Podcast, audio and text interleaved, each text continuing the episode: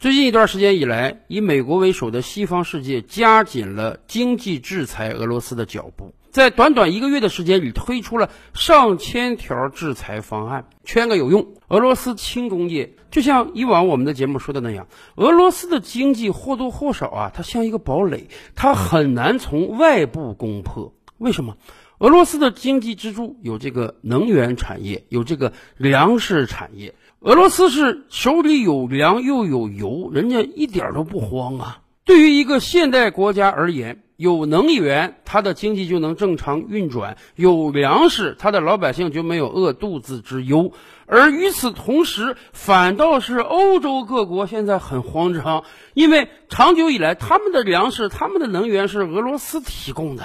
现在好了，经济一制裁，不但你不可以把商品卖给他，最好呢，你也不要买他的商品，反而使欧洲遭遇到了能源危机和粮食危机。甚至，普京还非常天才的提出了，你必须得用卢布来买我的能源，我的卢布和黄金挂钩这样的构想，使得西方世界今天对于俄罗斯的经济制裁完全起不到应有的效果。但是，当然，俄罗斯的经济实际上也有短板。它的短板在哪里呢？哎，在它的轻工业问题上。自打苏联立国以来，在上百年的时间里啊，俄罗斯这个国家的轻工业就极不发达。大家记得吧？上世纪八九十年代，恰好赶上我国改革开放之后，大江南北有各种各样的中小企业正愁啊，生产出来的商品没有销路。而那个时候呢，东欧剧变，苏联解体，给了我们一个非常好的把商品卖到俄罗斯的机会。于是，我们有一个天才商人，甚至完成了啊，用罐头、手套这样的小商品换俄罗斯飞机的壮举。俄罗斯这个国家军事力量非常强大，经济也不弱，但它的短板真的是在轻工业商品上。俄罗斯自己生产出来的轻工业品啊，我们经常用“傻大黑粗”来形容，连俄罗斯老百姓自己都不想用。长久以来，他们大量的轻工业制品要么从欧洲买，要么从我国买，甚至前些年就有人说啊。中俄是邻国，彼此之间的这个贸易总额呢，近些年来也不断提升。但是呢，我们在市场上似乎很少能看到俄罗斯的商品。为什么？因为我们买俄罗斯的商品，主要是它的粮食、农产品、天然气、石油这些基础性的物资，而俄罗斯的工业制成品，那我们几乎根本看不到，因为在国际市场上一点竞争力都没有。这两年以来，有不少人在网上卖各种各样的俄罗斯食品，比如说俄罗斯的大肉肠、俄罗斯的大列巴面包、俄罗斯的巧克力，但实际上这个销量是很有限的。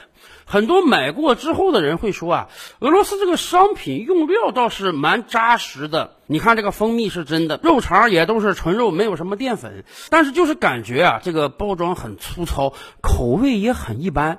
偶尔尝个新鲜还行，长时间的购买啊可能性不大。这也从另一个侧面印证了俄罗斯的轻工业是极不发达的，以至于我们根本不会去享用什么俄罗斯的出口商品。为什么会这样呢？首先讲，这是有历史原因的。今年是二零二二年，实际上正好在一百年前的一九二二年，苏联建国。苏联建国之前的几年，新生的苏维埃政权遭到了全球资本主义列强的联合封杀，那真是打了几年仗，在血与火之间啊，把这个国家建设起来。所以，新生的苏联实际上国际形势是极为恶劣的。一方面，本身苏联继承的这个俄罗斯是一个庞大的帝国，但是是一个农业国。工业基础很不发达，而另一方面呢，全球的资本主义国家，人家一条心都要扼杀你、封堵你，所以这使得苏联自打一建国开始，就把发展工业，尤其是重工业，当做重中之重。在发展重工业的同时呢，还要加大气力去发展军事工业。我们可以这么讲，如果不是苏联刚建国那一二十年，把全部身家都赌到重工业上了，那么二战开打之后，他还真。不一定经得起纳粹铁蹄的侵袭。即便二战之后这个仗打完了，也不可以刀枪入库、马放南山，因为马上冷战就开启了。苏联虽然那个时候收编了不少东欧的小弟，但是从经济总量上看，还是远远要落后于西方世界的。再加上冷战开启之后，以美国为首的西方世界在经济上对苏联也是围堵封锁的，因此苏联不得不把很大一部分精力用于重工业和军工产品的开发上。一个月前，乌克兰危机开打之后。德国那边说：“哎呀，我们感受到威胁了，所以呢，德国说从明年开始，他们要把军费占 GDP 的比例从现在的不到百分之一调到百分之二。这可是美国多年以来对德国的要求啊！美国经常说我的军费占我 GDP 总量的百分之三点六到百分之四，你们这些西欧国家连百分之一都不到，太不像话了！让我们美国保护你吗？你们要提高军费呀！大家想想，这都只是个位数而已呀！”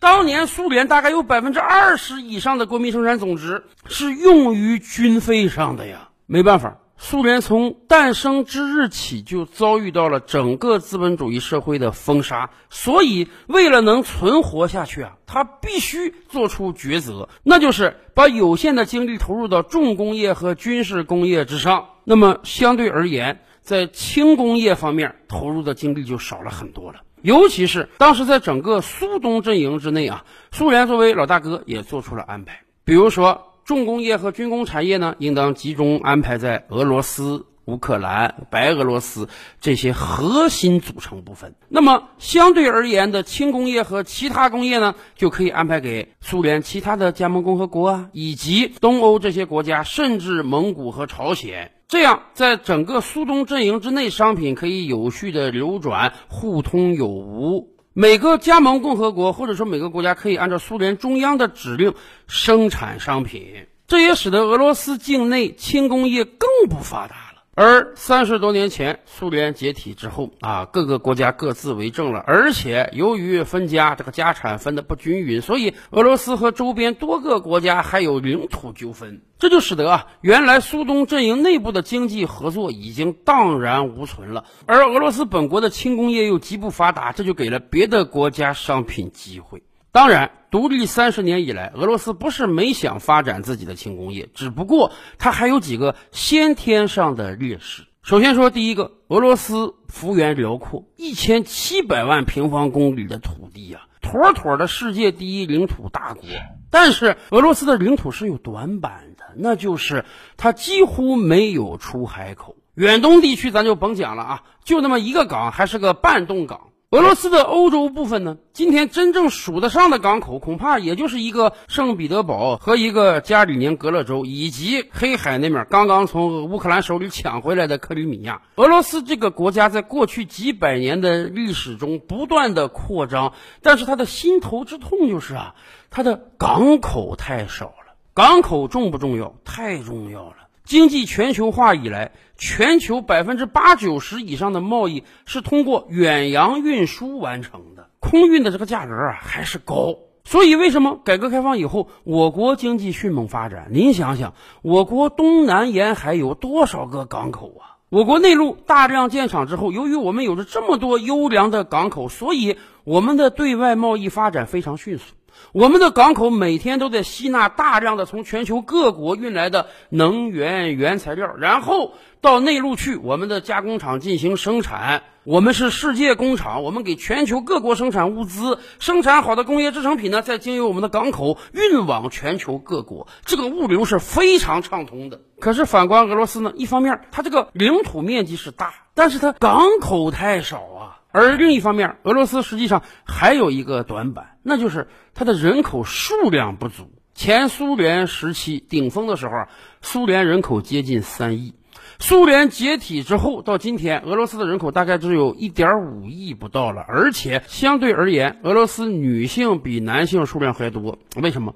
毕竟几十年前的卫国战争让苏联失去了整整一代男青年，到今天这口气儿还没缓过来，所以俄罗斯实际上面临一个劳动力不足的问题。这跟我国又恰恰相反。改革开放之初，我国是有着巨大的人口红利的。我们有着几亿受过良好教育、有着丰富工作经验的青年人，所以我们才能承担起“世界工厂”这个称号。我们有着充足的劳动力，而且那些年经济不发达，所以我们的劳动力价格非常非常低。大家记得吧？以前我们跟大家算过账，九十年代之初啊，我国一个普通工人的月收入大概是日本人的几十分之一，甚至百分之一。拥有这样巨大的劳动力优势，所以我们的出口加工业才发展的非常迅速。而俄罗斯既没有足够的人力，也没有足够的港口，再加上没有过往几十年的经验积累，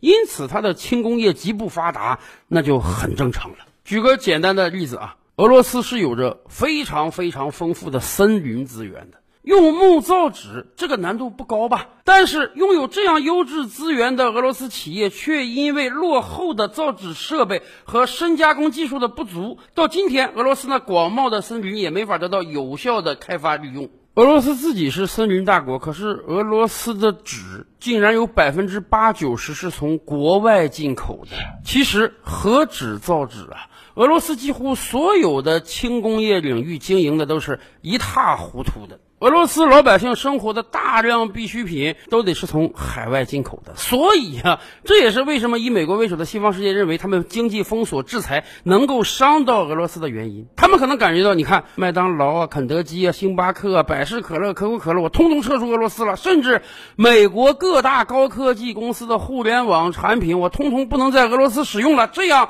俄罗斯的经济就会陷于崩溃，俄罗斯老百姓会回到苏联时代必须排几个小时队才能买一个面包的状态。然而，当面临灾难之时，毕竟啊，更有用的是能源和粮食。所以，轻工业不发达的俄罗斯或许不太在意西方的制裁，因为毕竟人家有油又有粮，这个日子是过得去的。而且，今天站在美国一边制裁俄罗斯的国家加起来也就四十多个嘛，还有一百五六十个国家，人家是秉持中立的，人家是要继续和俄罗斯做生意的。所以呀，现在土耳其企业不就提出吗？既然这个麦当劳、肯德基在俄罗斯不能卖了，有没有可能我们把土耳其烤肉连锁啊开到俄罗斯去呢？是的，这一亿多人的大市场，西方世界不占领，那么你就别埋怨给别的国家机会了。